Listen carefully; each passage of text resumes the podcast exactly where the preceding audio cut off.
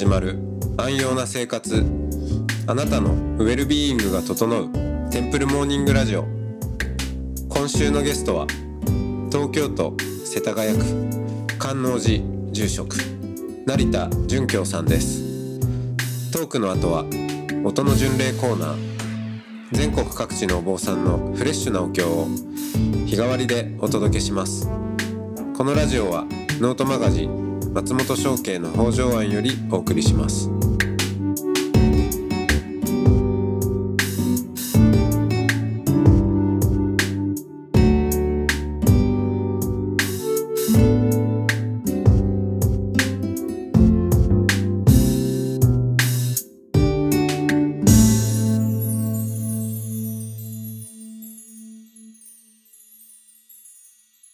おはようございますおはようございます。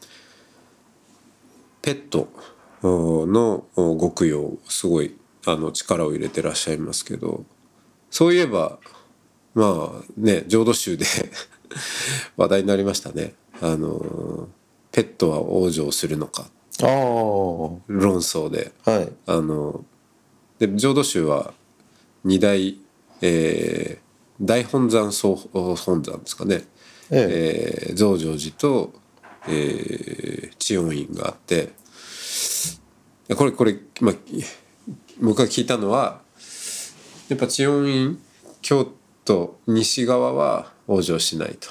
うん。だけど増上寺側勢力というのか、まあ、関東の方は、いやぞ往生するってことでいいんじゃないかっていうなんかそういうちょっとこう論争というかがあったようなことを聞いたんですけど、はい、実際あったんですね。じ実際にその話はしばらく盛り上がってまして、え確かにあの関西の、えーまあ、仏教大学の先生はそういう方向でー、ああ往生しない。うん。往生しないっていうのはちょっと言い方が極端で、えー巡視往生と順後往生っていう言い方するんですけど、はいはい。あのー関東はもうすぐに往生すると。はい。つまりそのワンちゃんでも猫ちゃんでもまあ、寿命が終わって念仏栄光すれば往生すると、えー関西の方ではあの一旦人間に生まれ変わって自分自身で念仏唱えて往生すると。つまり、えー何にしてもダイレクトにはいかないと。そうです。自分で念仏を唱えるということが大事だとはいはい。いうスタンスですよね。で関東はあの、えーあの念仏栄光でうん阿弥陀様は迎えに来てくれると、まあ、お経によれば光で照らしてくれるとあお経法然上人のお言葉で言えば、念仏を栄光すれば光で照らしてくれて、えー苦しみから解き放たれるとお経に書いてあるっていうことですよね。人間でなくてもそうです。えーまあペットに対してあまり使わないんですけど畜生ですよね、当時の言葉で言えば、地獄書き畜生の人たちも阿弥陀様は照らすと。はいはい。いうふうに書いてあるのでそういう意味では往生すると。そそこの寿命が終わって往生するっていうことですよね。えーまあお厳密にお経文で言えば下脱って書いてあるんですけどもその苦しみの世界から下脱するっていうそれは悟りの意味の下脱ではなくて、えー解放されるっていう意味で。はいはいはい。でしかもまた苦悩なしって書いてあるので、えー再び苦しむようなことがないと書いてあれば、それは極楽往生のことだろうっていううん。解釈になるんですよね。はいはいはい。まあでもまあ競技的にどっちとも取ろうと思えば取れる話ですからそれを人間がごちゃごちゃ言ってもしょうがないのであの阿弥陀様にお任せします。はいはい。あの そこの解釈自体をねあんまりこうごちゃごちゃ言ってもそうです。しょうがないと。そもそも人間が自分の力で悟ることもできないし往生もできないのを、はい。阿弥陀様が救ってくださるのであってそうですね。だからあのごちゃごちゃ言ってないで、あの阿弥陀様を信じてお任せしてうんうんうん。まあそれしかできないですね。そうです。そうあの救うかどうかは阿弥陀様次第なんで。はいはいそうですね。救わないような阿弥陀様を僕は信仰してないと思うんですよね、うんうんうんそういうこと言うとちょっと怒られそうだけど。ということでまあ解決がついたっていうよりはうん。まあ三田さんに任せていこうという。そうですね。あのすすごくあのなんですか問題のある言い方かもしれないんですけど宗教でこう信仰する感覚で言うと阿弥陀様ってものすごく偉大で、まあ、言葉も尽くせないような、まあ存在な,、なので救ってくださるっていう救ってくださるっていうこう私たちが圧倒的下にはい。いるわけわけですけどあの逆で言うと阿弥陀様のお考えは、まあ、到底わかんないですけどもあの気分気分としては阿弥陀様って人のこととかあらゆる命を救いたくてしょうがない人なんですよ。はいはい。だからあの救ってくださるんですけど向こうもそれが一番の望みだったりするはいはい。から、まあ、間違いないだろうなと。仕事ですしね。仕事というかまあ存在の存在そのものになってる感じですそのものですね。うん、だから救う対象がいなければ阿弥陀さんもいないっていう。あそうですね。そこまでいっちゃったらもう救い切ったらどうするんですかね。はい。まあでも救い切らず切ることがないわけですけどね。うん。なのでペットも向こうでまた会えます、はい、ペットも向こうでまた会えます、はい。っていうお話とかもさされるんですか？しますします、で基本的にはもう人間と同じように扱うので、はい。あのー向こうでまあこれも諸説ありますけど四十九日で生まれて、うん。そして、えーこ向こうからこっちは自由に見れるし声も聞いてくれてるしく来ることも自由だからうん。時々来てくれますよみたいな。でも僕らには見えないけど、はいはいでもなんかいいことあったら来てくれて何かしてくれたのかもしれないと思いましょうっていう。うーん。で私も今まで2人猫を送ってるけどもまああのそ祖父母とかもいろいろ送ってますけど、あのいいことがあったと不思議といいことがあった時に誰か何かしてくれたっていうふうに思っててまあお話の中では向こうに行って再会した時に「えあの時誰が何してくれたの?」みたいな話も面白いかなっていうんですけど、そうまあ、そういうことをお話ししますね。うーん。やっぱりこの世に生まれ変わってきてもう一回生まれ変わってきてもらって会いたいっていう方も多いんですけど、うん。まあ、その気持ちはすごくわかるんですけどもう一回お別れしなきゃいけないですよって言うんですよはいはいはい。この世で会う会うのは嬉しいし一緒に生活するのも幸せだけど幸せなら幸せな分だけまたお別れ辛いお別れが来ちゃうから、うん。向こうで待っててもらった方がいいんじゃないですか。ああそんなそういう話もあるんですね、はい。えー向こうでもうあの子は幸せに向こうで暮らしてると。でずっと見てて見るのも自由だし、聞く声も聞こえるし寂しくもないしあの向こうはね苦しいこと何にもないんです、であの向こうで待っててくれた方がいいいいと僕は思うんですよねって話をはい。しますね、うん。そっか。その悲しみをペットを失った？あー悲しみを埋めるというかためにまたまあ猫ちゃんならまた似た猫ちゃんを飼ってとかっていう人人も確かにねいますね。それが一番いいと思います。あのえっ、と動物の心理学をうん。やってるあの獣医さんと話したことがあって、はい、動物の心理学。でまあ、えー。行動から読み取ってうん。とか、体調の変化とかいろいろ調査してるんでしょうけど、うんうんうん。あの、まあ、そのし心っていうものをイメージしてる方なので、うん。ペットロスの一番いい解決方法は次のペットを迎えることってあっさり言ってましたから、まああのそうそれはね結構あっさりしすぎてるなっていうのがあって、はい。やっぱり亡くなった子に対する思いっていうのがあるので、うん。成田さんの実感としてもね。そうですね、はい。だけどもその私もまあ寂しくてすぐ迎えた方なんですけど、うん。でもそれができないっていう方も多いので、うんまああのお寺ですからその先立った子に先立ったことの生活でえー学んだことを次の子に生かしていくっていうのは先立った子の供養にもなんじゃないですかっていうようなことでお迎えすることは進めますけどね。ああなるほど前のことの生活が次の命との生活に役立っていくっていうことはいいことかなっていう。うん。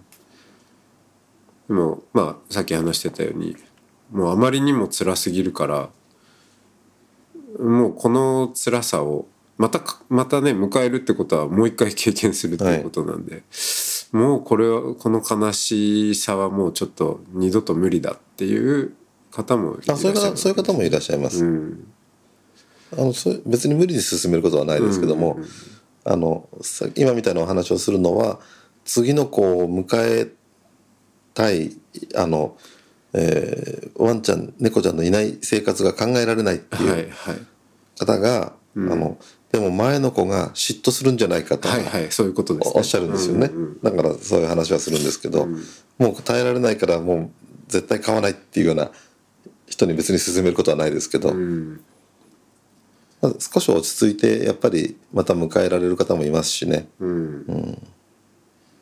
いやーなんかやっぱりペット供養っていう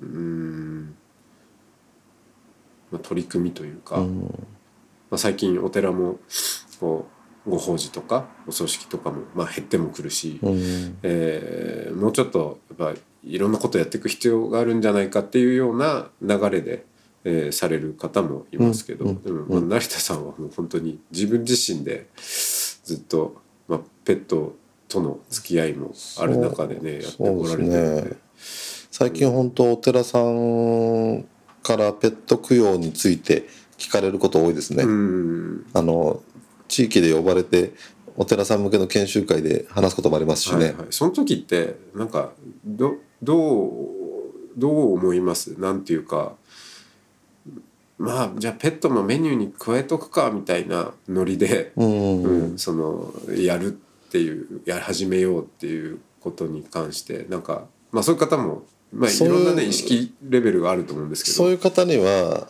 あんまりおすすめしないですね。あんまりおすすめしない。うん。あのお寺がいっぱいある中で、まあ、お寺があんまりない地域でうん。やるんだったらそこの地域の方がやっぱり拝める場所があっていいと思うんですけど、はいはいはいいっぱいある中でやるんだったらペットと一緒に生活してる住職がいいですよね。そうですよね。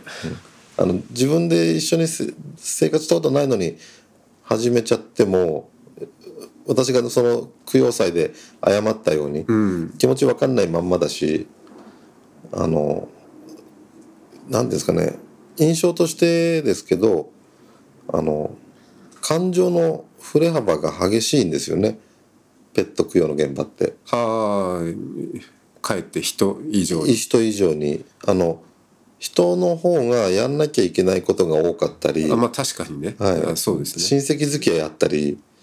あのいろんな中で、えー割とこうやることも決まっている中で進んでいけるのであの極極端なあのペッペット供養の現場ではあの例えば腰が抜けたみたいになっちゃってうん立ち上がれないとか、えーそれから四十九日まで引きこもってましたっていう方とかうんあのもうあの子のため以外にすることはないっていうんでお葬式の後四十九日まで引きこもってた方とかうんあのすすごいんですよね振れ幅が。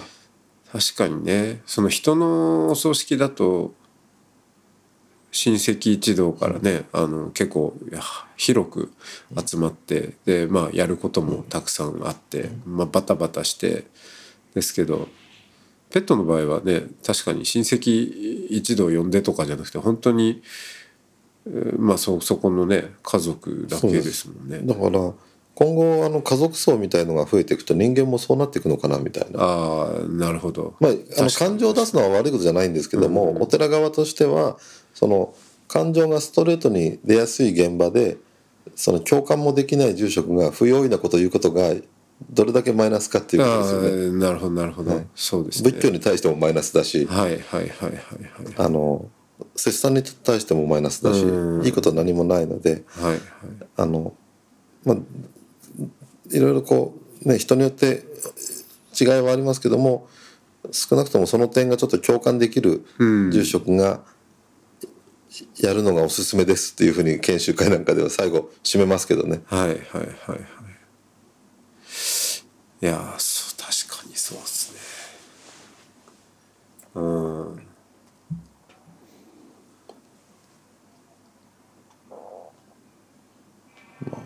あの基本的にはあのうちの場合はたくさんご法要させていただいているので、うん。あの1時間ごとぐらいでスケジュールが組まれるんですけど、あの、まあ、ペットちゃんに限らずご祈願とかのお願い事もそうですけどやっぱりこう人の思いとか感情とこう関わるのでずっと話してることもあるんですよね。はいはい。でたまにあのスタッフの人が「ご住職次の法要が」とか言ってうんはい「次の方お待ちです」って呼ばれる時もありますけど、まあ、なければ本当ずっとお話ししてたりでも本当、まあ、ペットの方の法要は本当に生前の生活とかの楽しかったことも含めて、あの単に動物好き猫好き同士の雑談になりがちであはいはい。はいすごい時間 喋ってることありますね。ええ。あーちょっと面白いですね。独特な関係性ですねそれね、うん。普通のこうお寺の住職とお檀家さんっていうのとまたちょっと違ったものがありますね。あ連帯感というそうですね。あのうちのお檀家さんも皆さん新しく今あ今そのお檀家さんいらっしゃるので150件ぐらい、新しく入られた方であの古くからの実家のお檀家さんとはまた感覚は違いますけど、うん。観音寺ではそのペットペット供養の、まあ、信者さんとか、はい。ペット供養のご縁でお檀家さんになられた方とか、うん。そそこはねなんかあの普通とは違うかもしれないですね、うん。普通のよくあるお寺の、えー代々の今度の住職どんな人だろう今度の摂取さんどんな人だろうみたいな、いはい。ところから始まる、その代替わりした時に、はいはい。っていうのではなくてあのペットっていう共通点がある方は多いかなと思いますよね。うん。面白い。だからお寺で私が猫の絵を描いてグッズを作ってああのあげあげてたりとか、はいはい。あのお檀家さんの定例法要なのに記念品的に私の描いた猫の絵が印刷されてるバッグが 配られてたりとか。はい。今度もうクリアファイルでも作ろうかって言ってるんですけど今。はい。この間私があの招き猫の絵を描いたので。え。あのけ境内にいる猫のえうん。猫が招いてる絵を描いたので、うん。それでえークリアファイル作ろうかなって、う。ん。そういう意味でで、まあ、信者さんではなくてももうご近所の方でもその境内の猫つながりとか、うん。まあ、猫住職なんて言ってますけどその境内にいる猫のことを、あの夜は夜は猫住職モーデの列ができたりするんですよ。へご近所の方が会社帰りとかに寄られてちょっと猫撫でていく方もいれば、へへ。あのわざわざご飯持ってきてあげてる方もいるしで本堂の前に猫ベッドが置いてあるんですけど、うん。そこにいつもいてあの撫でてる方がいるなと思ってたら門のあたりにも人がいてよく見てたら順番待ちなんですよね。あその慣れてる方があの帰られたら次の方が入ってきてまた猫構ってるんですよね。まあ、本当に動物を通したご縁っていうのが割とある寺ですね。うん。ありがとうございます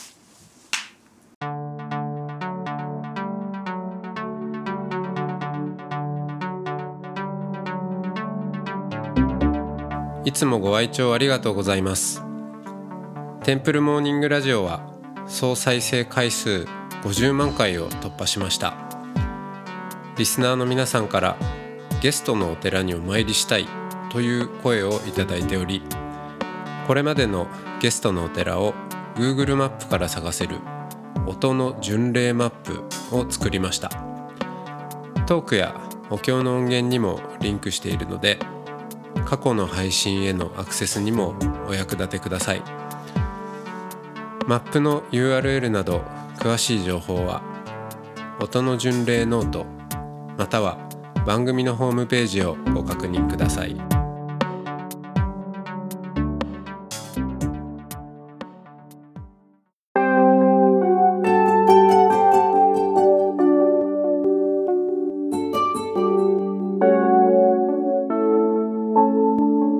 ここからは音の巡礼のコーナーです。全国各地のお坊さんのフレッシュなお経を日替わりでお届けします。登場するお経やお坊さんに関する情報はノートマガジン音の巡礼をご覧ください。トークゲストへのメッセージやお経の感想などもノートマガジン音の巡礼ウェブサイトのコメント欄でお待ちしております。それでは今朝も音の巡礼へいってらっしゃい。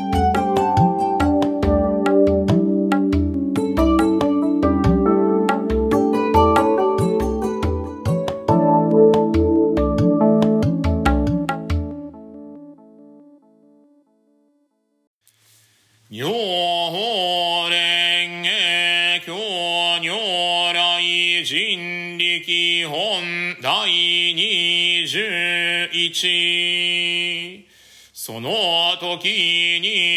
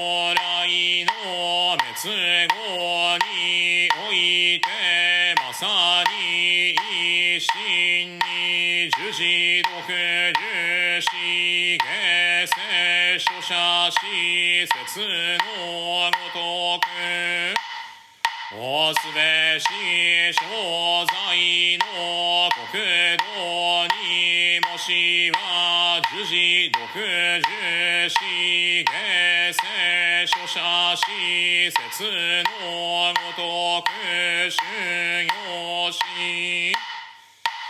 東願少女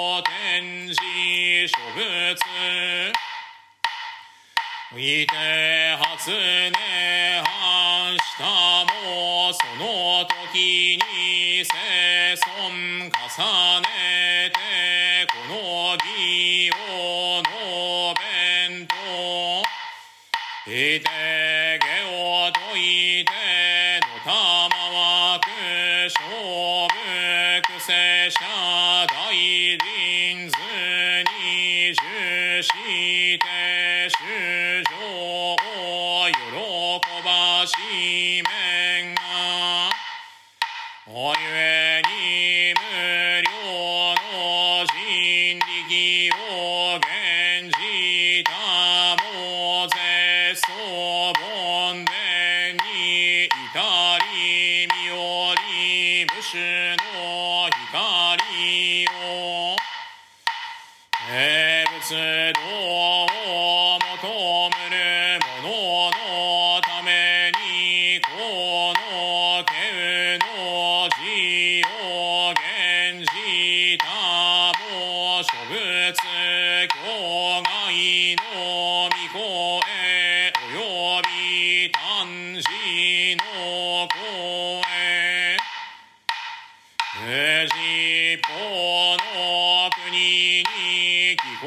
て地味な六種。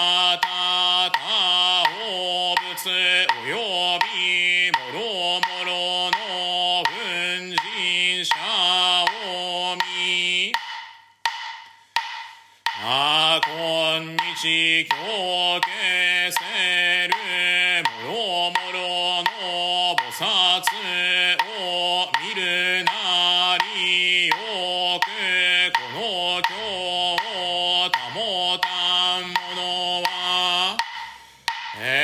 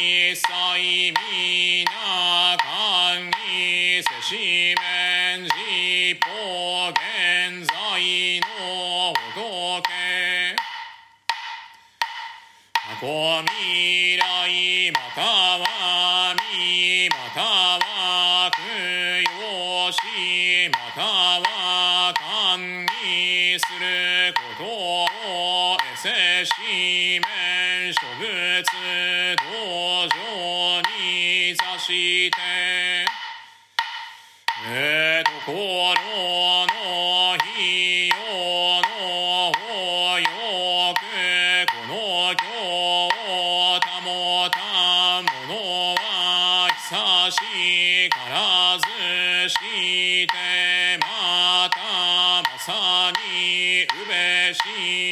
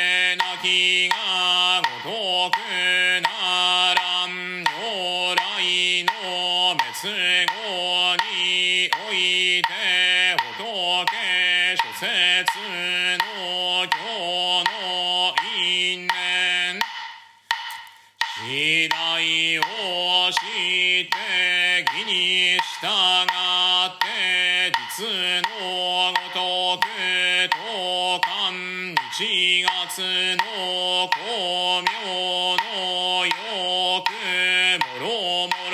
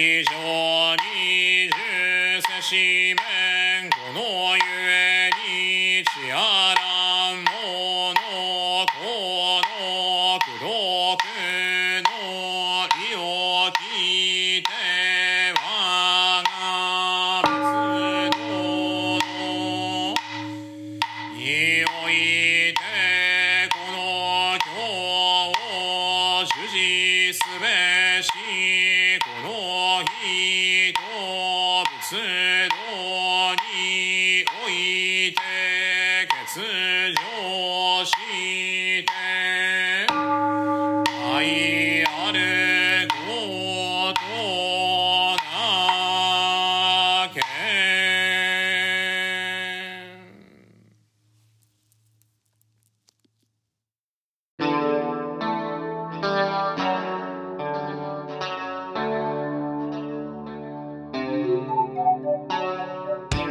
ポッドキャストはノートマガジン松本紹圭の方丈庵よりお送りしました。お経コーナーはノートマガジン音の巡礼のご協力でした。